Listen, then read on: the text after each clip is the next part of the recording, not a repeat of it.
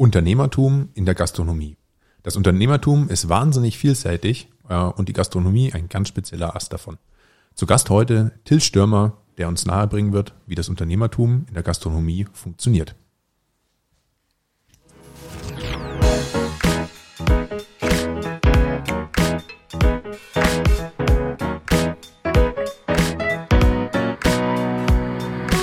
Adlerperspektive. Der Podcast der Jungadler. So, herzlich willkommen heute zur neuen Folge äh, mit der Adlerperspektive mit einem ganz besonderen Gast heute. Till Stürmer ist heute da. Äh, herzlichen Dank, dass du da bist, Till. Ja, schön, dass ich da sein darf. Schön, euch hier zu sehen und äh, Teil davon zu sein. Schön, dass du da bist, Till. Ja, Luise ist natürlich auch wieder mit am Start. Wird diese Männerrunde ein bisschen durchmischen. Auffrischen. Naja, da habe ich schon ein gutes Gefühl mit bei. Und äh, ja, wie immer wollen wir auf jeden Fall mit unserer Startfrage anfangen, denn äh, der äh, liebe Podcast äh, ist ja für Till, glaube ich, die erste Erfahrung heute, oder? Oder warst du schon mal in einem Podcast?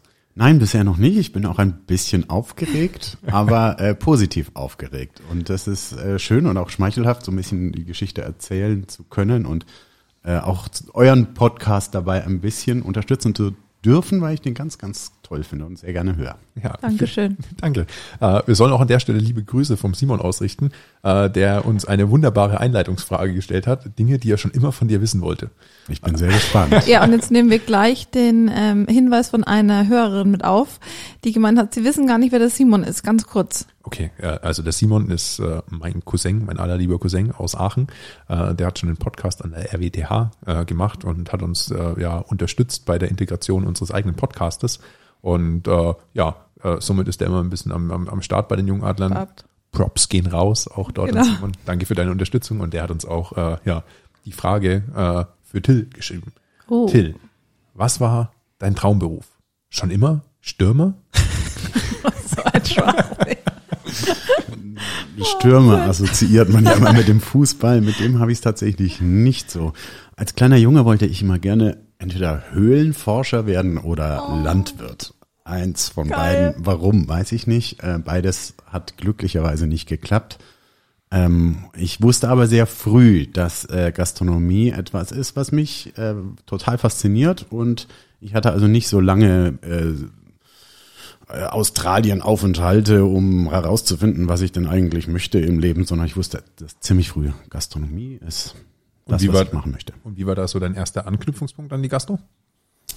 Ähm, Im Alter von zwölf Jahren durfte ich meine Schwester besuchen in London.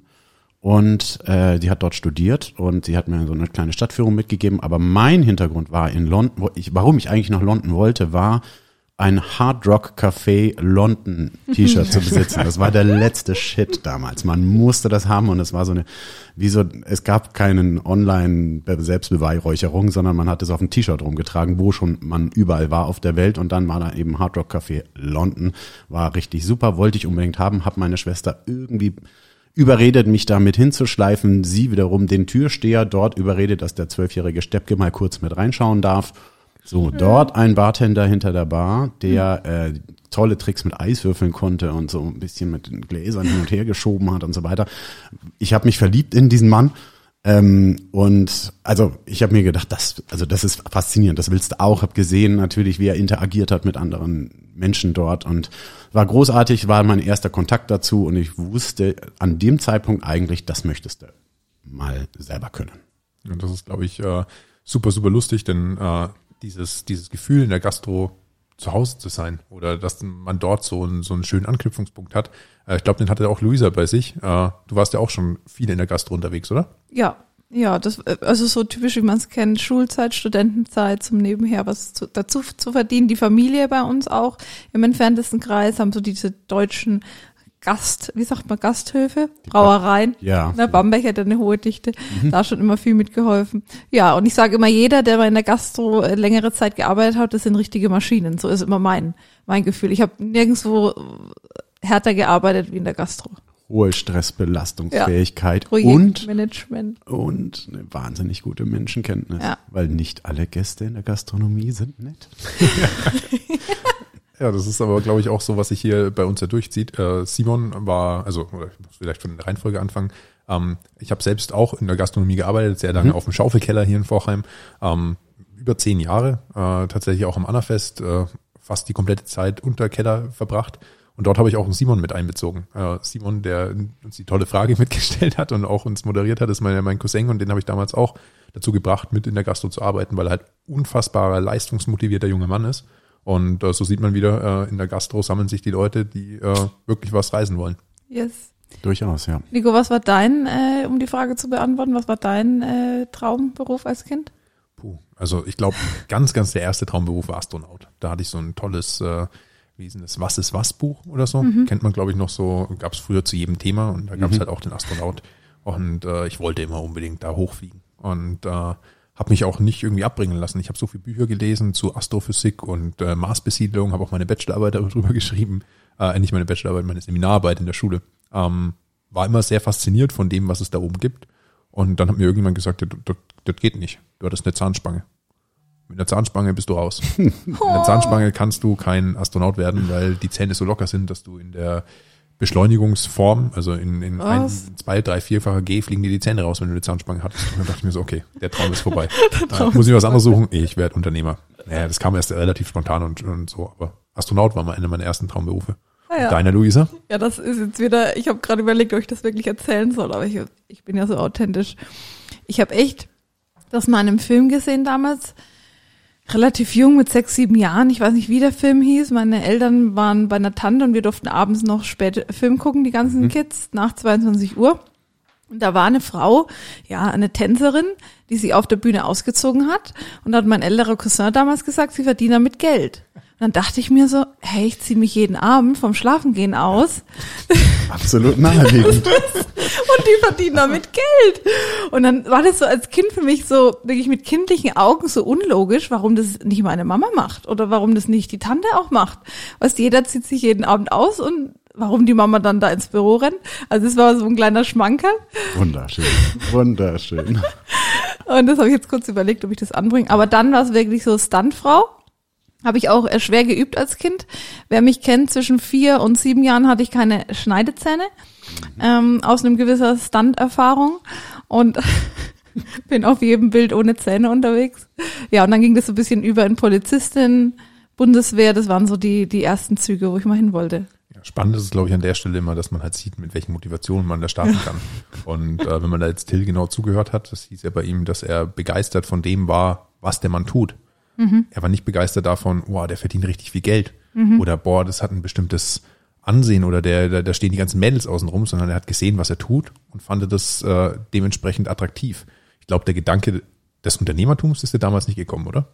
Nein, gar nicht. In dem ersten, in diesem zwölfjährigen kindlichen Dasein ging es mir darum nicht. Nein, das kam aber relativ kurze Zeit später. Und zwar, ich bin hier ja auch in der Nähe aufgewachsen an einem Dorf mit dem schönen Namen Neunkirchen, fränkisch Neikern.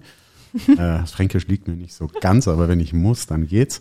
Also in Neikern gab es einen Jugendclub, der wurde neu gegründet und ähm, in diesem Jugendclub habe ich ehrenamtlich mitgearbeitet, einfach als einer von 40 anderen Jugendlichen, die dann versucht haben, dort eben so Kaffeebetrieb und mal irgendwie eine Party und mal irgendwelche, ja, so ein bisschen selbstverwaltend ähm, eine Art Treffpunkt zu ähm, organisieren. Das Ganze war und sehr unterstützt von der Marktgemeinde. Und der Leiter dieses Jugendclubs war einer, ein, ein etwas älterer Jugendlicher, der sich dann irgendwann verabschiedet hatte. Und äh, zur Wahl stand eben ein neuer Leiter. Und irgendwie, wie auch immer es kam, dazu wurde ich dann zum neuen Leiter dieses Jugendclubs gewählt, im zarten Alter von 17 Jahren, 16 Jahren und hatte dann zwei, zweieinhalb Jahre Zeit, Erfahrung zu sammeln, wie es ist, Menschen zu motivieren zu auch durchaus von durch gastronomische Leistung getragenen Betrieb in Form von allen möglichen Dingen, also von Kulturcafé bis zu Billardtreff, bis zu Spielerabend, bis zu Kino, Discoabende, Partys, alles mögliche veranstaltet und immer war ein gastronomischer Gedanke dabei.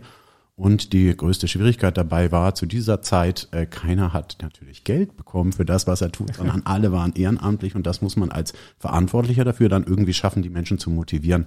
Auch das hat mir wahnsinnig Spaß gemacht und eigentlich wusste ich ab dem Zeitpunkt, das soll eigentlich mein Beruf werden. Und bist du dann, äh, also wenn du jetzt sagst mit 16, 17, äh, warst du damals auf dem Gymnasium, auf Realschule oder wie war dann dein Werdegang? Hast du studiert oder bist du gleich ins Gastronomie-Gewerbe eingestiegen?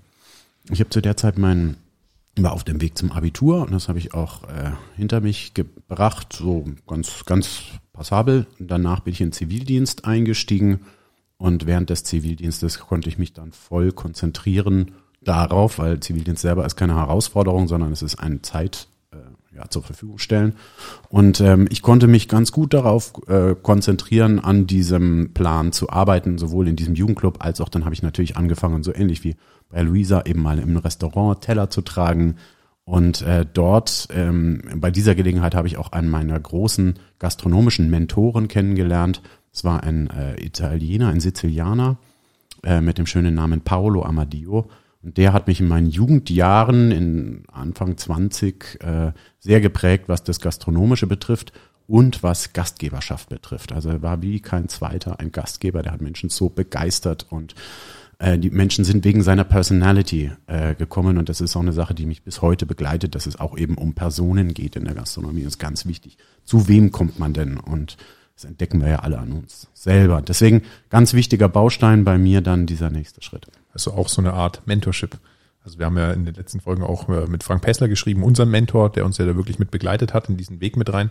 Und äh, ich glaube, das kann man auch so sagen, dass du auch einen Mentor hattest, der dir viele Sachen beigebracht hat, bei dem du dir viele Sachen abschauen hast können. Ja. Und den du vielleicht, weiß ich nicht, kannst du ihn heute auch noch fragen?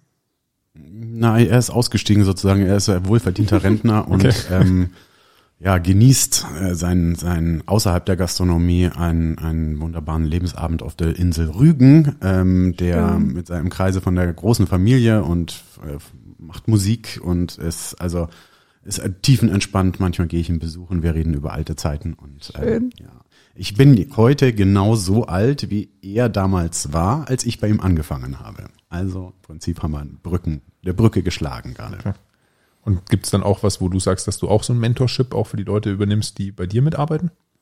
Das ist jetzt, äh, springen wir in der Zeit sehr weit nach vorne. Ja, in den letzten Jahren ist das entstanden. Ähm, in dieser Zeit, an der, ab der ich mich dann selbstständig gemacht habe, muss ich also jetzt ein Stück zurückgehen, und Ja. zwar die Schwierigkeiten eines Unternehmertums, wenn man ziemlich jung ist.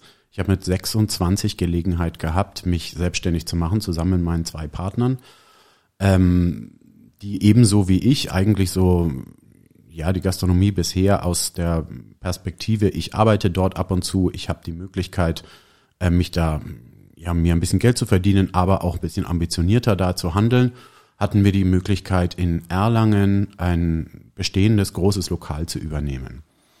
Der Hintergrund war der, die beiden Jungs hatten schon ein Lokal, die äh, altehrwürdige Havanna Bar, übernommen von diesem Mentor Paolo ein paar Jahre zuvor und hatten dann eben das Angebot bekommen, diesen großen Laden zusätzlich als zweiten Laden zu übernehmen, hatten dann auch so ein bisschen Bedenken dabei, ob sie sich das wirklich zutrauen können und haben mich gefragt, ob ich mit einsteigen möchte, weil wir uns eine sehr sehr vertraut haben, uns auch so im gleichen Level betrachtet haben.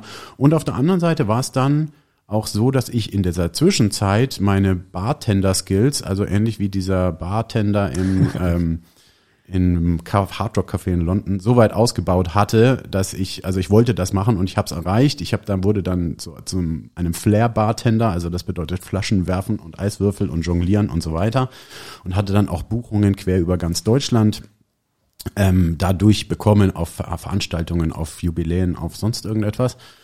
Ähm, oft war dann im Anschluss eines solchen Auftrittes die Frage, hey, ja, du von dem Auftraggeber oder so, wie findest du bei mir den Laden, wie findest du mein Team, kannst du meinem Team das beibringen?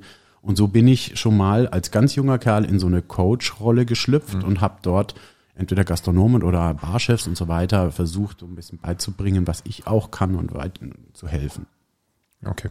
Ähm, und wenn du jetzt sagen würdest, okay, äh, diese, dieser große Weg, den du quasi gegangen bist von diesem ja, begeisterten kleinen Jungen in, äh, ja, in London, in den ersten Hardrock oder im Hardrock Café selbst mit den ersten Eindrücken zur Gastronomie, über dann dieses ja, selbstständig sein, Dasein, also wenn du dann in den, äh, ja, in den, in den Bars der selbst irgendwie Barkeeper warst, äh, wo war dann so der Sprung, wo du gemerkt hast, okay, ähm, es geht ein bisschen weg von dieser Leidenschaft des Bartenderings, wenn man das so nennen kann, äh, hin zu dem unternehmerischen Gedanken, okay, wie kann ich jetzt diesen, diesen großen Bogen schaffen? Und äh, ein Restaurant, eine Bar, eine Kneipe soweit aufbauen und führen, dass sie sich lang, langfristig selbst auch tragen kann? Das ist ein langer Weg aus meiner Erfahrung. Man kann den sicher abkürzen, wenn man äh, so klug genug ist, ähm, Menschen zu fragen, die einem helfen können, Lösungen schneller zu finden, als ich das getan habe. In meinem Fall, und das sind ganz viele andere Menschen in der Gastronomie oder die sich selbstständig gemacht haben, ist das vielleicht heute noch so, das hat nichts mit Unternehmertum zu tun im Großen und Ganzen, sondern man ist sein eigener Festangestellter, sein eigener Betriebsleiter, sein eigener Geschäftsführer, arbeitet sich 10, 12, 14 Stunden am Tag kaputt, denn man möchte für die Gäste da sein, man ist Perfektionist, man möchte, dass alles funktioniert. Ähm, irgendwann muss man sein Büro machen, muss man sein Marketing machen, muss man vielleicht auch mal aufräumen, ein paar Reparaturen machen, muss einkaufen gehen und ja. so weiter. Das ist eigentlich ein äh, völlig weit über einem Fulltime-Job, was man da zu tun hat in den ersten Jahren einer Selbstständigkeit. Bis sich das hin zum Unternehmertum entwickelt, das heißt, Unternehmertum verstehe ich so, dass es auch funktioniert, auch wenn man selber nicht da mhm. ist. Ähm, das dauert seine Zeit und ist natürlich abhängig davon, dass man wirklich, wirklich ein tolles Team hat, ein tolles, tolle Leute hat, auf die man sich verlassen kann. Und indem man seine Idee vielleicht sogar skaliert, indem man nicht nur ein Lokal hat, sondern vielleicht zwei oder drei, denn dann merkt man ganz deutlich, okay, ich kann mich nicht zerreißen, sondern ich muss organisieren, ich muss delegieren, ich muss Leuten vertrauen, ich muss loslassen. Dann ist es vielleicht nicht mehr so 100 Prozent, wie ich mir das selber vorstelle, sondern vielleicht nur noch 85 Prozent. Aber dann funktioniert es plötzlich als Unternehmen und nicht mehr nur als ja ein selbstgebauter auch Käfig, an dem man ja aus dem man ja ganz schwer rausschlüpfen kann, wenn man eben mal in Urlaub fahren möchte, was passiert mit dem eigenen Betrieb? Geht alles unter? Kann ich überhaupt, muss ich den zumachen in der Zeit? All diese Fragen also auf dem Weg zum Unternehmertum, der ist steinig in der Gastronomie. Ja, das glaube ich auch. Und darum ist das für mich damals ja auch so gewesen. Ich habe mir mein erstes Unternehmen auch mit 19 gegründet und äh, habe da mit Moon Repair neben dem Studium einiges mit aufgezogen und dachte immer, ja, cool, krass, ich bin Unternehmer und so, äh, was aber überhaupt nicht gestimmt hatte. Ähnlich wie du es beschrieben hast, ich habe mir nur selbst meinen Job gegeben. Und äh, als es dann da um den Wissenstransfer dahinter ging und mir auch überlegt habe, okay, was kann ich denn besser machen, habe ich ein gutes Buch gelesen von Stefan Mehrath und der beschreibt es so, dass man ganz klassisch sagen kann, dass der äh, Selbstständige und der Unternehmer einen Unterschied haben. Der Selbstständige arbeitet quasi in der Firma und der Unternehmer arbeitet nur noch an der Firma. Das ist keine Wertung in dem Moment, sondern es hat beides seine Daseinsberechtigung und man kann das auch gut auffassen. Aber man muss halt auch klar definieren, was dann in dem Moment die Aufgaben sind die Aufgaben eines Unternehmers sind eben nicht, bis nachts um zwei die Gäste zu bespaßen und äh, am besten noch mitzutrinken und morgens um sechs Uhr früh wieder aufstehen, weil äh, die Putzfrau rein muss und den Laden durchwischen muss und dann noch einkaufen gehen und dann wieder bis spät in die Puppen. Das sind keine unternehmerischen Aufgaben. Und darum ist es ja so spannend, dass man ja äh, diese moderne Entwicklung der Gastronomie deutlich sieht, bei der man sagt, okay, früher super romantische Restaurants, tolles Ambiente, wow, so ein bisschen diese Liebhabelei. Gleichzeitig muss aber auch der wirtschaftliche Hintergrund dahinter stehen, dass du halt solche Sachen dir denn leisten kannst. Und das ist ja der große Unterschied zwischen Systemgastronomie und dem romantischen Vorbild eines äh, ja, inhabergeführten Unternehmens, der am besten noch selber in der Küche steht. Da würde ich vielleicht einfach kurz eine Fragerunde machen. Vielleicht habt ihr da auch irgendwas, wo ihr sagt, okay, was ist denn für euch das aller, aller schönste Restaurant, wo ihr mal gegessen habt, wo ihr euch so wohl gefühlt habt, was so ein ganz, ganz spezielles Flair hatte? Fällt dir da was ein, Luisa? Ja, mir fällt was ein, mir fällt aber der Name nicht ein. Abendbrot Heißt das so? Mhm, ich kenne nicht. Herzogenaurach, da Sagt außen in die Richtung. Ist, glaube ich, sogar Sterne-Lokal, Abendbrot. Ich hoffe, der Name stimmt jetzt. Ich werde das nochmal nach, nachschauen und dann in die Caption schreiben. Ist ganz klein, hat nur sechs, sieben Tische. Mhm. Hatte ich damals mit meinem Ex-Mann. Der hat mich da ausgeführt, glaube zum ersten Hochzeitstag. Oh, jetzt wissen auch alle, dass ich verheiratet war, ja. War so. Mhm. Nee, ähm, haben auch noch guten, guten Kontakt bis jetzt. Und das war so richtig heimisch, ja. Und dann gab es auch noch ein anderes Lokal in Burg Ebrach bei Bamberg, auch an der, ähm, so ein alter Bahnhof, auch fünf, sechs Tische. Sowas begeistert mich immer. Ich gebe sehr gern. Und was war da das ganz, ganz Besondere dran? Um das dass es so klein, heimisch war und so intim. Hm, okay. Und du, Till, hattest du ein ganz besonderes Restaurant, was dir immer so im Hinterkopf geblieben ist, wo du gesagt hast, oh, so schön? Äh, ich, dazu muss man ja eigentlich sagen, ich kann kein normaler Gast sein, der einen Aufenthalt einfach nur genießt, sondern ich bin so weit Unternehmer, Berater, Coach in der Gastronomie, dass ich, sobald ich dort den Raum nur betreten habe, mich nicht dagegen wehren kann zu analysieren, mhm. zu sehen, aufzunehmen, ähm, zu erkennen, ähm, was ist beabsichtigt, was ist gut gelöst, auch mal mich inspirieren zu lassen und so weiter. Aber jetzt rein als Privatmann in der Rest, im Restaurant mich aufzuhalten, mhm. geht nahezu nicht. Ähm, ich kann mich dann anstrengen dazu. Das heißt, es ist natürlich auch unangenehm für Be Begleitungen von mir, wenn ich da die ganze Zeit irgendwie am Gucken und am Schauen bin. Deswegen setze ich mich oft ganz bewusst mit dem Rücken zum Geschehen. Mhm. Ähm, schau also, habe also vor mir meinen, meinen Gesprächspartner meiner Essensbegleitung, dann sehe dahinter noch eine Wand sozusagen und dann kann ich mich gut konzentrieren und bin Okay. eben wenig abgelenkt. Es gibt sehr viele schöne Lokale und das ist ähnlich wie Luisa sagt, das sind oft diese kleineren Inhabergeführten, wo sich der Inhaber so eben so viel Mühe gibt und besonders äh, sich äh, einlässt auf Gäste und ähm, das empfinde ich ganz ähnlich. Ja. Und das ist halt so spannend, wenn man jetzt beide Lokale halt an, anhört. Es sind die kleinen, es sind die besonderen oder inhabergeführten Sachen, aber die ja wahrscheinlich, so zumindest meine Vermutung, und da kommen wir dann auch zum nächsten Themenblock, ähm, wahrscheinlich nicht so wahnsinnig wirtschaftlich sind. Weil ich mir nicht vorstellen kann, dass ein komplettes Küchenteam damit beschäftigt sein kann, äh, ja, sechs Tische zu bekochen. Also entweder die Preise sind horrend oder es ist eine Liebhabelei, aber es ist jetzt kein richtiges Unternehmen, was äh, im Endeffekt einen, einen langen Fortbestand sichern darf, indem es wirtschaftlich wachsen kann und Stück für Stück aufgebaut werden kann. Und ich glaube, äh, ich habe in Erlangen studiert und da fällt mir halt das immer mehr auf, äh, dass ich dort sehe, dass äh, die Systemgastronomie an sich sich immer weiter durchsetzt, wo man halt mit System an die Sache rangeht. Das ist gerade auch in der heutigen Zeit, wo halt die Mieten steigen, du schauen kannst, dass das Restaurant langfristig auch etabliert ist. Du hast relativ hohe Marketingkosten, wahrscheinlich auch höhere Gesundheitsauflagen, als es vielleicht vor 10, 20, 30 Jahren waren. Ähm, so wird ja die Gastronomie auch zum Unternehmen. Sie müssen schauen, dass sie langfristig ihre Löhne bezahlen können, ihre Miete reinholen können und äh, ja auch was zum eigenen Leben haben. Ähm, glaubst du, Till, dass die Systemgastronomie, diese ja romantische Gastronomie, die wir vielleicht gerade so ein bisschen angeteasert haben, äh, langfristig ersetzen wird? Nein, sondern es wird ein, eine sehr friedliche Koexistenz geben, wo sich der eine vom anderen lernt. Das heißt, die Systemgastronomie, das, was wir früher als Systemgastronomie verstanden haben, da haben wir McDonalds und Burger King im Kopf und vielleicht Pizza hat, ähm, und den Systemgastronomer, das kleine, nette, äh, inhabergeführte Lokal, ähm, dem man nicht zutraut, dass es wirtschaftlich überleben kann, wenn der Chef selber nicht mitarbeitet oder ob da überhaupt alles sozusagen mit rechten Dingen zuläuft.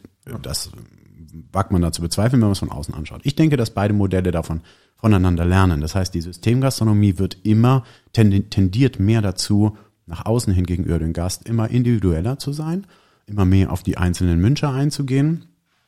Ähm, und in den Hintergründen bleibt Systemgastronomie immer Systemgastronomie. Das heißt, da sind viele Prozesse digitalisiert, sehr gut kontrolliert, mit äh, eindeutigen auch Vorgaben und Zielen gesetzt. Alles ist auch skalierbar und ähm, aber nach außen hin, der Gast merkt oft gar nicht mehr, dass er in einer Systemgastronomie drin sitzt, weil das äh, Unternehmen, also das, die, die Reise, auf die er sich da begibt, äh, unterscheidet sich eigentlich nicht mehr großartig. Das liegt daran, wenn halt gutes Personal da ist, die jemanden freundlich, herzlich empfangen und einem eben ja wieder ein Gastgebertum entgegenbringen.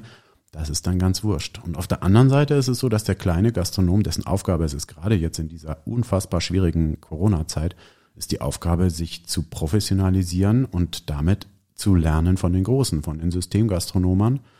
Die machen es da tatsächlich richtig, indem sie ähm, Prozesse automatisieren, indem sie Kontrolle ausüben, indem sie merken, ähm, wo sind Fehler, wo sind Schwächen, wo muss ich mich verbessern, was kann ich gut machen, was kann ich schlecht, was mache ich schlecht. Und so lernt dann der kleine Gastronom von der Systemgastronomie. Am Schluss könnte es sogar sein, dass es sich alles vermischt, ähm, dass wir gar nicht mehr so genau wissen, sitzen wir jetzt in einem systemisch gastronom äh, geführten Individualgastronomiebetrieb oder sitzen wir in einem individuell geführten Systemgastronomiebetrieb. Hm. Ja, das ist eine gute Herangehensweise. Warst du schon mal in der Havanna Bar, Luisa, in Erlangen? Nein. Nein. Äh, das ist ein Die wahnsinnig, Augenbrauen gehen hoch vom Till. ja, Vorwurfsvoller Du Blick. hattest 22 Jahre Zeit, Luisa. 22 auch oh, Till. danke. Ja, man kommt erst mit 18 Erlangen war rein. nie so auf meinem Schirm. Äh, Till will mich ja immer überreden, von Forchheim nach Erlangen zu ziehen. Ja, Ja, schwärmt da immer von. Bin jetzt kurz erst hier nach Forchheim gezogen, aber Erlangen, hab dort auch gearbeitet relativ lang. Ja, bestimmt während dem Studium fünf Jahre. Äh, ja, aber so in der Stadt selber, drum jetzt auch mit Erlangens Food, kurze Props gehen raus an das, an das Projekt.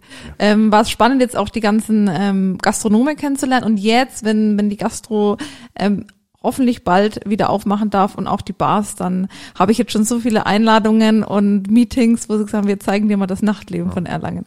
Ja, ich glaube, da kann man auch kurz noch eine Einführung mit zum Till geben. Äh, ja. Tills Handschrift tragen ja wirklich einige Restaurants. Hier in Vorheim das Arizona, in Erlangen das Arizona, mhm. dann das Galileo in Erlangen, die Havanna Bar in Erlangen und Herzstück. das Herzstück. Habe ich sie alle? Ja. Und noch mehr. Beinahe und noch mehr, denn das sind die äh, Betriebe. Stell, stell sie gerne vor. ja, Leute das sind die Betriebe, die du, die du vorgestellt hast, ist ganz richtig. Also meine Wurzeln liegen auch in Erlangen, ja.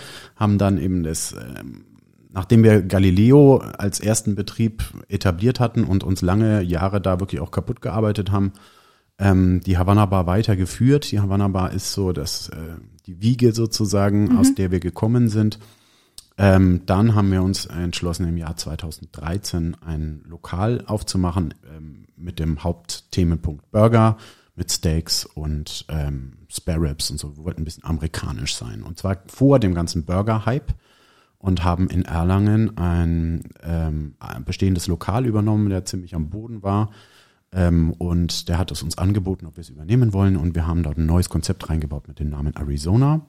Dies konnten wir zwei Jahre später auch nach Forchheim transferieren, haben hier ein sehr schönes Lokal gefunden, mitten in der Stadt, ganz, also Rathausplatz, große Terrasse. Momentan ist die etwas eingeschränkt, aber das ist eine große Baustelle, was mhm. sehr ärgerlich ist für uns. Aber gut, wir versuchen auch damit hin ähm, zurechtzukommen. Und da haben wir angefangen, äh, systematischer zu arbeiten, nachdem wir eben also ein und dasselbe Konzept dann in zwei Städten hatten. Dann fängt man an, Systemer zu werden ähm, wollten auch mit dem, mit dem Thema Arizona weitermachen, haben, sind dann an unsere Grenzen gestoßen. Und zwar schlicht und ergreifend finanzielle. Mhm. Wenn man da so einen Laden aufmachen möchte, muss man ordentlich Geld mitbringen. Das hatten wir noch nicht, zumindest nicht in der Schnelligkeit dann wieder reingewirtschaftet. Und dann haben wir eine Entscheidung getroffen, und zwar uns wirklich mit Systemgastronomen zusammenzutun, und zwar mit dem äh, neu entstandenen Burgerkette mit dem Namen Burger Heart. Und dort äh, mit dem ähm, Chefs dort, mit den Gründern bin ich bekannt und wir haben uns zusammengesetzt, haben in Bamberg und in Fürth nahezu zeitgleich zwei ganz tolle Locations aufgetan und haben dort gemeinsam ähm, zwei Filialen der Kette Burgerhard aufgenommen. Da bin ich äh, sozusagen im Franchise-Nehmer-Situation. Burgerhard selber gehört zur Enchilada-Gruppe, ist also da sozusagen ein Teil davon, also in einem Konglomerat von einem sehr großen Franchiser, einer der größten Gastro-Franchise in Deutschland. Und äh, ja, unser neuestes Projekt ist eben auch ein Burger Hart in Erlangen aufzumachen. Das ist derzeit sozusagen im Dornröschenschlaf, ist ready to open, ist alles fertig gebaut, aber solange der Lockdown besteht, machen wir da noch nicht auf. Also in summa summarum sind es momentan neun Lokale, bei denen ich beteiligt bin, in verschiedensten Positionen und Wobei ich sagen muss, äh, Luisa, deine Sache mit dem, wo geht mein, wo geht das Herz auf in der Gastronomie, das ist klar auch, äh, dass der Name Herzstück sagt es ja schon einmal ganz tolles. Äh, in den Hintergründen systemisch geführtes ähm, und vordergründig ganz individuell liebevolles mhm. Restaurantkonzept in einer der schönsten Ecken von Erlangen entstehen lassen und äh, da halte ich mich am allerliebsten auf. Das Essen liegt mir absolut. Ähm, die Getränke, es gibt ganz tolle Weine dort und so weiter. Das ist ja. ganz wunderbar. Schau, muss ja. jeder mal vorbeischauen. Es lohnt sich auf jeden Fall. Und dort geht mein Herz auf. Wir Jungadler haben das auch schon fleißig getestet. Ähm, momentan bietet ihr auch an ähm, Brunch-Lieferung, Frühstücksboxen. Das haben wir auch schon ähm, super ausgetestet hier für Workshops und so. Wer, wer da noch Infos braucht, einfach bei uns melden oder auch bei Till ähm, über Social Media. Wie erreicht man dich da am besten? Ja, ich habe einfach eine Instagram-Seite für mhm. mich persönlich, ähm, was ich aus mal aufgrund meiner Erfahrungen jetzt, die wir jetzt alle die ich jetzt hier mal erzählen durfte. Mhm. Man hat ja, da braucht ja schon eine gewisse Zeit irgendwie. Ich bin jetzt zwei, zarte 42 Jahre alt. Ähm, uh. Und ja, also ich denke mir immer, wenn bei mir eine Bewerbung auf dem Tisch liegt und da bewirbt sich jemand mit dem Geburtsjahr 78, ich denke mir, was will denn dieser alte Typ hier? Und dann denke ich, oh Gott, das bin ich ja, wie ist ich ja so wie ich. Sondern nein, nein, schauen wir uns nochmal genauer an. Ähm, Gastronomie ist oft und in der modernen Freizeitgastronomie, in der ich da unterwegs bin, ist ganz viel junge Leute, junge Leute, junge Leute. Und ähm, es sind natürlich auch vielleicht mit den Uhrzeiten dann zusammen. Aber nein, ich fühle mich nicht so alt, aber ich bin tatsächlich jetzt gerutscht von der Spielerbank, also vom Spielfeld auf das Trainer, auf die Trainerbank und von der Trainerbank jetzt mittlerweile zum Funktionär. Und dann betrachte ich mich wirklich erst als Unternehmer, ähm, Nico, so wie du den definierst. Ja. Ja, weiß ich auch ein schönes Zitat, habe ich neulich gehört. Die besten Trainer spielen nicht. Ja. Philosophischer Input von meiner Seite. Aus der, aus der Fußballszene, wo wir wieder beim Thema Stürmer wären. Das schließt sich. Also am Anfang war er Stürmer, am Ende äh, war er Trainer oder ist er Trainer geworden Ja. oder Funktionär, je nachdem, wie man es betrachtet. Aber ich glaube, das ist ja ein ganz, ganz guter Umriss. Äh, jetzt sind wir ja momentan noch in der Corona-Krise, zumindest zum Zeitpunkt der Aufnahme. Ich hoffe, dass es dann bald äh, ja doch mal äh, so weit durch, dass zumindest die Außengastronomie wieder öffnen kann. Ähm, vielleicht da auch noch ein, zwei Einblicke für die Hörer. Wie hast du das bisher so erlebt? Also äh, für die Gastronomie, da braucht man, glaube ich, kein Hellseher sein, eine Katastrophe gewesen, ähm, in der Form schließen zu müssen. Äh, da können wir vielleicht noch mal kurz mit an, anknüpfen. Äh, wie hast du das erlebt? Ist das was, wovon sich die Gastronomie wiederholen wird? Oder äh, wird es jetzt erstmal ein ganz, ganz großes Gastronomiesterben geben? Also versuche ich kurz abzureißen, denn man könnte jetzt natürlich mehrere Folgen mit dem Thema füllen. Ja, es ist furchtbar, vor allen Dingen nicht arbeiten zu dürfen.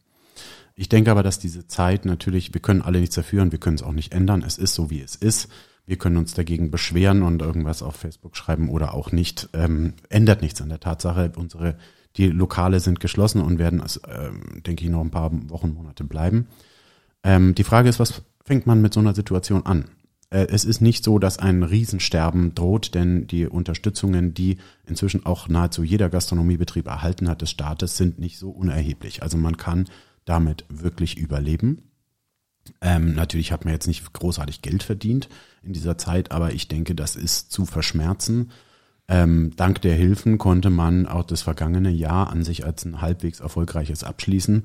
Gegenwärtig ist es so, dass man natürlich Monat für Monat gewaltige Minus schreibt, also ein Lieferservice und so weiter. Das deckt nicht die Kosten, da ist Monat für Monat ein Minus, aber wir haben natürlich auch wieder die von der Regierung angekündigten Unterstützungen, die dann einen Teil der Fixkosten übernehmen. Insofern wird man da auch nicht daran pleite gehen. Wenn jemand jetzt pleite geht, dann hat er schon vorher massive Probleme gehabt oder hat vorher Dinge gemacht, die vielleicht nicht ganz in Ordnung waren und hat dann jetzt eben auch weniger Anrecht auf Unterstützung, denn das muss man natürlich aufgrund von offiziellen Büchern tun. Ähm, ich bekomme mit, dass Menschen verzweifeln, dass sie sagen, ich kann nicht mehr, ich will nicht mehr. Die verlieren auch so ein bisschen an den Glauben an die Zukunft. Und das sind ganz besonders Menschen, die im Bereich von der Spätgastronomie unterwegs sind, Bar-Szene, ähm, vielleicht auch Tanz, Diskothek und Events. so weiter, Events, Veranstalter, äh, Künstler. Da, glaube ich, ist die Verzweiflung doch nochmal deutlich größer. Die Gastronomie steht natürlich im besonderen Fokus, weil jeder gerne essen geht und ist auch was schön. Keiner schreit, die Diskos haben keine Lobby. Keiner sagt, ja klar, will ich nach Samstag nachts um zwei dastehen und mir den siebten Wodka Bull einflößen. Das tut, tut, tut keiner, also sagt keiner laut. Natürlich ähm, hofft man das leise und das ist auch zu wünschen, dass wir wieder eine bunte Ausgehkultur bekommen. Aber das Essen, das Thema Essen gehen, kultiviertes, Miteinander, Socialisen und so weiter, ist ganz oben auf der Tagesordnung. Deswegen sind wir ganz glücklich eigentlich, dass man sich einig ist, auch in Politikerkreisen, hey, wir wollen irgendwann, dass die Gastronomie wieder aufmachen kann, aber eben nur, wenn es verträglich ist mit unserer Corona-Krise, die wir gerade haben. Jetzt haben wir schon das Thema Lieferdienste angesprochen gehabt. Ähm, das würde mich auch immer noch ganz persönlich in, äh, ja, interessieren. Wie siehst du da die Trends, äh, die jetzt da mit den Lieferdiensten kommen? Also es gibt ja dann wirklich jetzt ganz, ganz große wie Lieferando und äh, wie sie alle heißen. Ähm, Plattformen. ja, das große Plattformthema, dass ja dort die Gastronomie vereint wird, um äh, es zu ermöglichen, dass jeder einen Lieferservice anbieten kann.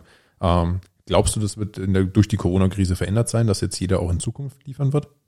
Ja, jeder, also die, die großen Plattformen sind Fluch und Segen zugleich. Natürlich nehmen die Gebühren dafür, ähm, für ihre Leistung und die Leistung ist nahezu nichts, außer das ver zur Verfügung stellen einer Plattform. Auf Da der anderen Seite, Da können wir auch vielleicht kurz um so Inputs zu mitne mitzunehmen, weil das ja doch recht überraschend immer ist. Wie viel Prozent nimmt denn so eine Plattform ungefähr? wenn der Gastronom die Fahrer selber stellt, also aus eigenen Reihen, dann kostet es 13 Prozent von jedem, vom Umsatz sozusagen, das man an Lieferando bezahlt. Ähm, wenn Lieferando wie in manchen größeren Städten äh, eigene Fahrer zur Verfügung stellt und die also nur Pickup machen, dann geht das äh, um die zwischen 27 und 30 Prozent, die man das muss man, abgibt. da muss man ja dran denken. Das ist Umsatz. Das ist nicht Gewinn. Korrekt. Das heißt, das heißt, äh, das ist schon ein richtig, richtig großer Batzen. Ähm, gerade wenn halt die Margen beim Essen sind sehr deutlich kleiner als beim Trinken, wenn ich das richtig in Erinnerung habe aus meiner Gastroerfahrung. Ähm, dann ist es gerade jetzt im Lieferdiensten, wo du am Essen eh nicht die große Marge hast, äh, schon ein ganz schön großer Batzen, der äh, ja im Endeffekt dort passiert. Das So. heißt, für meinen Burger, der 10 Euro Umsatz macht, gehen 3 Euro an Lieferando. Im Worst-Case-Fall, wenn, wenn das Ganze gemacht wird. Und wenn du dann Oh. überlegst, was das im Einkauf kostet und mit Mhm. dem Personal und und und, bleibt nicht so viel übrig. Drum, kleiner Call to Action für alle. Äh, wenn ihr eine Gastronomie liebt, könnt ihr auch per Telefon bestellen. Äh, oder per Mail. Oder wie man sie halt sonst noch erreicht, wenn das jetzt für euch keine Situation ist. Damit hilft man der Gastronomie in jedem Fall mehr. Auf der anderen Seite, und das darf man nicht vergessen, ist die Reichweite, die Lieferando Ja. bietet, äh, kein Eigenwerbung könnte das Klar. jemals erreichen. Deswegen muss man auf der anderen Seite dankbar sein, dass es so etwas gibt. Und dann natürlich versuchen die Stammgäste zu bitten, hey, bestell doch das nächste Mal direkt, ruf uns an, schreib eine Mail, schreib auf Instagram, wie auch immer, gibt tausend Möglichkeiten, damit eben diese Provisionen nicht immer fällig werden. Dass sie auch fällig sind, ist auch fair enough und ich bewundere die Menschen, die sich Lieferando ausgedacht haben, extrem. Das ist Unternehmership äh, der ganz, ganz großen Nummer.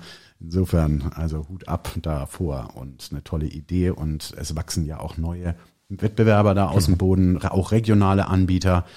Ähm, aber Lieferung als Service wird in Zukunft auf jeden Fall stärker bestehen bleiben, weil alle haben jetzt entdeckt, hey, so schwierig ist es auch wieder nicht. Und, Aber, und das muss man dazu sagen, ähm, es eignet sich nur bestimmte Speisen für die Lieferung wirklich gut. Und manche halt nur wirklich eher schlecht. Mein Filet gerne englisch gebraten, das geliefert in der Pappbox, das macht keinen Spaß.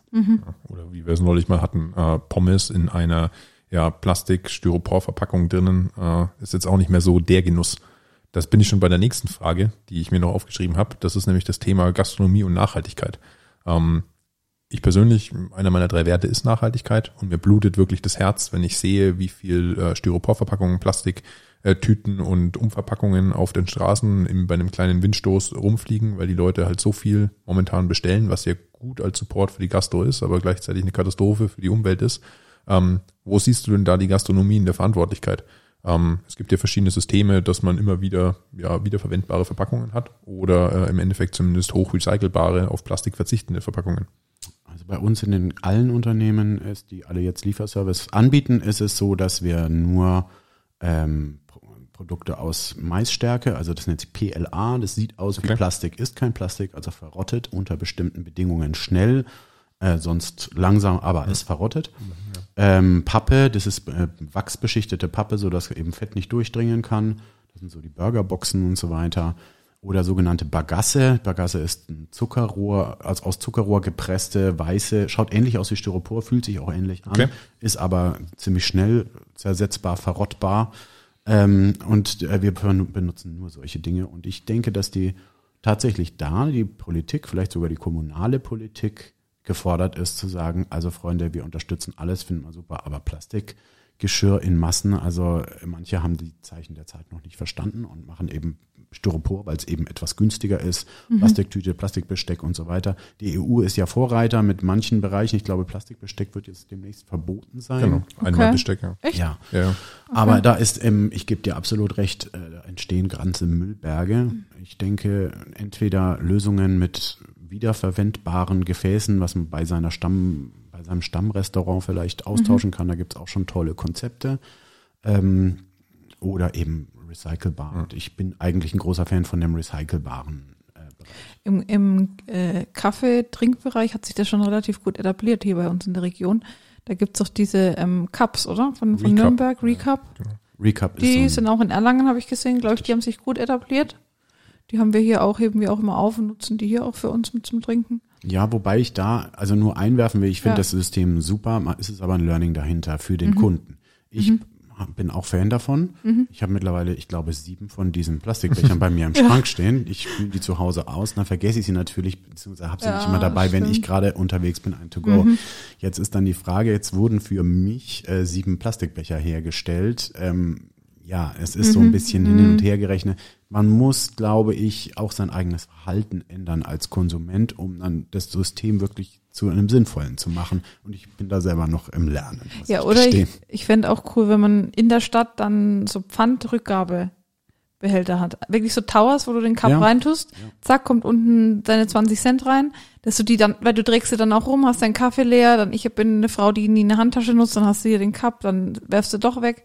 Also ich glaube, das Konzept, der Ansatz ist da, aber es braucht noch ein bisschen, dass das perfektioniert wird. Ja, jetzt haben wir mein Lieblingsthema Nachhaltigkeit angeschnitten gehabt. Äh, jetzt äh, geht's zu meinem anderen, noch größeren Thema. Das ist ja natürlich dann das Unternehmertum. Und ich möchte ja auch immer irgendwo den Leuten so ein bisschen den, den Andrang mitgeben, in der Weise aktiv zu werden, sich zu überlegen, ob man wirklich das, was man tut, auch irgendwo ja professionalisieren kann oder auch davon leben kann. Ähm, jetzt hast du ja auch erzählt, du hattest einen super Mentor, mit dem du eingestiegen bist.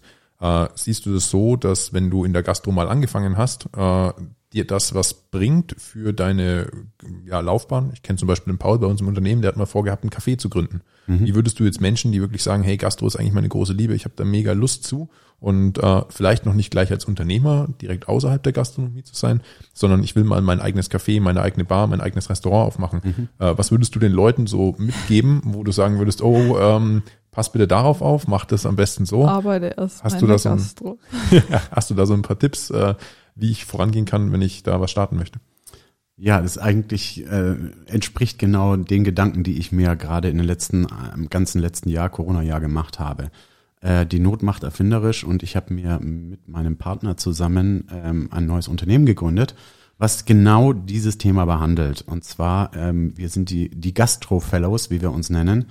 Und äh, wir beraten Existenzgründer, wir beraten bestehende Gastronomien und so weiter, wie sie eben manche Dinge besser machen können. Warum wir das tun, ist erstens, wir haben wahnsinnig viel Erfahrung sammeln können in unserem Weg. Wir haben ganz viele Fehler auch gemacht und äh, Schwächephasen durchlebt und die hätten wir uns eigentlich sparen können, wenn jemand um die Ecke gekommen wäre, der gesagt hätte, hey Jungs, ich zeige euch eine Abkürzung. Ihr braucht diese Fehler nicht alle selber machen, die haben andere schon vorher gemacht und man kann die vermeiden und man kann damit natürlich auch finanzielle Einbußen vermeiden, man kann äh, mehr persönl persönliche Freiheit genießen, denn ich glaube, jeder, der die Idee hat, ich möchte ein Café gründen, ein Restaurant aufmachen und so weiter, der träumt von einer persönlichen Freiheit, sich entfalten zu können, aber auch Zeit haben für Genuss, für Freunde, für soziale Begegnungen und so weiter und nicht sein eigener Gefangener zu sein. Und eigentlich wollen wir den Menschen, den Gastronomen helfen, da wieder zurückzufinden über finanzielle Sicherheit, Stabilität, über eben Unternehmerschaft, über Dinge delegieren, besser machen, weniger Fehler machen, weniger Kosten produzieren und darüber wieder eben zurück zu diesem Anfangstraum. Und ja, ich wäre wahnsinnig dankbar gewesen, hätte ich einen Menschen an meiner Seite gehabt in meinem Lauf zum Unternehmertum, der mir äh, Tipps gegeben hätte, denn es hätte die sozusagen verschnellert. Ich hätte weniger Fehler gemacht und weniger, ja, weniger Lehrgeld auch bezahlt.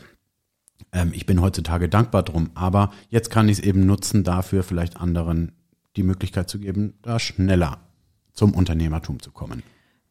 Bei mir jetzt auch die Frage sich aufwirft, ob jeder Gastronom auch Unternehmer werden will. Hast du vorhin ja auch in unserem Vorgespräch angedeutet, wie du sagst, dieser Wunsch nach Freiheit, nach ähm, Selbstverwirklichung. Äh, wie siehst du das nochmal in dem Kontext? Ich denke, das ist eine Frage der Lebensphase. Als junger Mensch, da geht's, da will man doch, also da, wenn man so ein Projekt aufmacht, dann will man Tag und Nacht da sein Ja. und alles beeinflussen und äh, den Gästen die Hände schütteln und neue Ideen verwirklichen. So, wenn man dann ein bisschen älter wird, vielleicht äh, nach irgendwann mal anfängt in Richtung Familienplanung zu denken, zu handeln und ähm, ja, äh, Kinder in die Welt setzt, dann sieht die Welt dann schon anders aus. Dann möchte man vielleicht auch mal ein bisschen mehr private Freizeit genießen, aber in der Zeit nicht sein Lokal zusperren müssen. Ähm, insofern ist es eine Frage des also natürlichen Ablaufs, dass man irgendwann anfangen sollte, wenn einem dann die Freizeit was wert ist oder auch äh, so Themen wie dann persönliche Weiterbildung oder Altersabsicherung und so weiter, all dieser Erwachsenenkram, den man halt zwischen 20 und 30 noch nicht so wichtig findet. Ähm, ja, wenn der wichtiger wird, dann ist es auch gleichzeitig wichtig, mehr Unternehmer zu sein, damit man überhaupt Zeit dafür hat. Okay, das ist jetzt auf jeden Fall äh, dieser, dieser schöne Turn, den man halt sieht, wie du dich entwickelt hast von ja, einem, einem jungen Stöpkes in, in Hamburg, der begeistert von äh, der Tätigkeit eines Barkeepers war, äh, über die Gründung verschiedener ja, Lokale und Restaurants, über das Erwachsenwerden und auch sehen, okay, äh, was gibt es alles für Pflichten und was, äh, wie kann ich das vereinen mit meiner Liebe zur Gastronomie? Wie schaffe ich es, äh, ein tolles Restaurant zu führen und gleichzeitig mich aber auch so weit finanziell abzusichern, dass eben ja Dinge wie Familie, Freizeit und Privatsphäre auch möglich ist, äh, ohne da einen Kompromiss einzugehen. Ähm, und ich denke, dass das äh, ja sehr, sehr vielen Hörern äh, Gutes mit auf ihren Weg geben kann, ähm, um sich da Gedanken drüber zu machen. Und ich glaube, äh, wenn die mal unterwegs sind und sich mal so ein Restaurant mit anschauen, wie viel Detail und wie viel Liebe da drinnen steckt, dann äh, ja, gibt es da auch so eine, so eine ganz, ganz große Wertschätzung. Ähm, vielleicht möchtest du noch äh, ja, all den Hörern, die so eine Liebe zur Gastronomie haben, auch äh, noch was abschließend mit auf den Weg geben. Was wäre so äh, ja der Punkt, den du dir, über den du dich freuen würdest, wenn, äh, wenn das aus diesem ja, Podcast quasi mitgenommen wird? Ja, da liegt mir wirklich was am Herzen und zwar schon, schon immer. Ähm, man neigt ja dazu, selber äh, Dinge zu kritisieren, die nicht so gut sind, wenn man selber Gast ist in einem Restaurant, in einer Bar, mhm. in einem Café. Ähm, und dann auch schnell sind wir alle ehrlich, äh, mal abfällig sich hier und dort äußert oder vielleicht sogar spöttisch, unzufrieden ist, wie auch immer.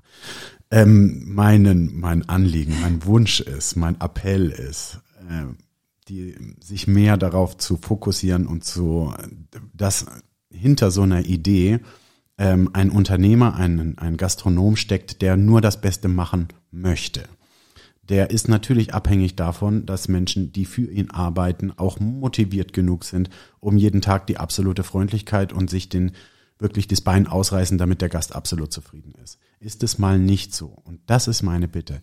Nicht auf Google schreiben, auf sonstigen Beschwerdeplattformen. Ähm, da wird sich nichts ändern dadurch. Denn Google kann daran nichts ändern oder noch nicht, aber es ist auf jeden Fall der falsche Weg. Das ist für aus der Sicht eines Gastronomen gesprochen so eine Art Online-Pranger und hat für mich tatsächlich eher was mit Genugtuung verschaffen zu tun aus Sicht des Kunden, der eben unzufrieden ist, der sagt, hey, ich, ähm, das hat sich nicht richtig angefühlt, ich habe da 30 Euro gezahlt und wurde nicht so toll behandelt, ich möchte sozusagen dafür eine Entschädigung in Form dessen, dass ich das öffentlich kundtue und damit richtet ihr Schaden an. Und das ist nicht gut womit ihr wirklich eine Verbesserung erreicht ist, nehmt einen Telefonhörer in die Hand oder schreibt eine E-Mail an den Besitzer. Okay. Der weiß oft gar nicht, dass sein Kellner XY einfach ein Arrogantling ist, mhm. weil er selber nicht in der Situation ist oder der Kellner halt immer dann, wenn der Chef äh, hinguckt, halt ein Theaterstück vorführt. Das heißt, es nutzt viel mehr, jemanden persönlich die Kritik oder dem, dem, dem Inhaber persönlich die Kritik zu überbringen, in Form von einer Mail, einem Anruf, einer Insta-Nachricht, was auch immer, dann wird auch ganz sicher viel schneller was behoben werden, als so zwei Sterne, naja, war ätzend. Und das war's dann auf Google. Damit richtet man eigentlich nur Schaden an. Das ist mein Appell, positiv meins und wenn was schlecht läuft, immer direkt an den Menschen herantreten, der dafür verantwortlich ist.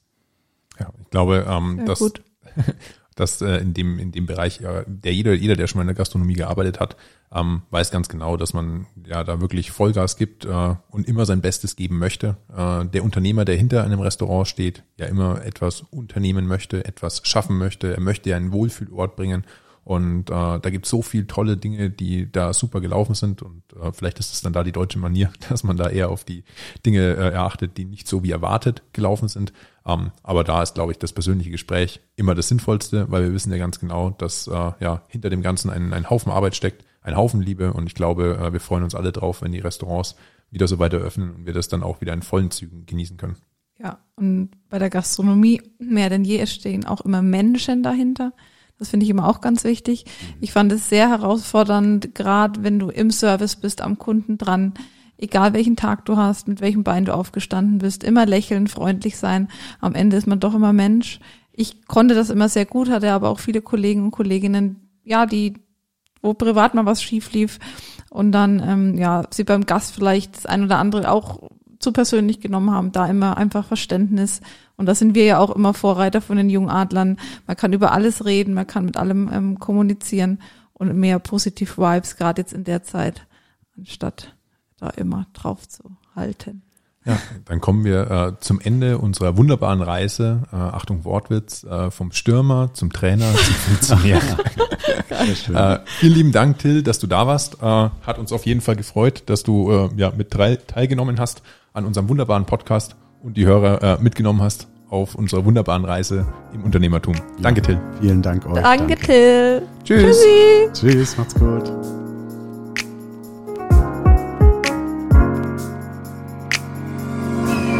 Adlerperspektive. Der Podcast von den Jungadlern.